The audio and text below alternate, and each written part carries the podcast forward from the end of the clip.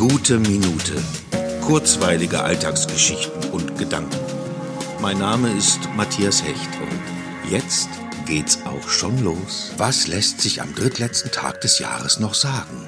Wieder mal hat die Erde es fast geschafft, sich einmal um die Sonne zu drehen. Die Jahreszeiten waren wieder vier an der Zahl und wir haben es nahezu 365 Mal geschafft, morgens aufzustehen und abends in den Schlaf zu finden. Wir haben viele Bedenken mit uns rumgetragen und dennoch immer wieder Hoffnung geschöpft, uns Mut gemacht und Zuspruch gegeben.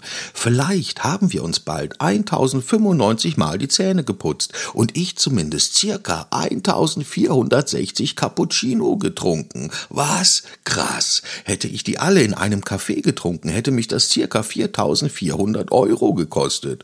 Das ist bis hierhin die beeindruckendste Statistik, was mich betrifft. Statistiken sind ja nicht wirklich mein Fall. Selbst wenn es so gewesen wäre, wäre es mir jeden Cent davon wert gewesen.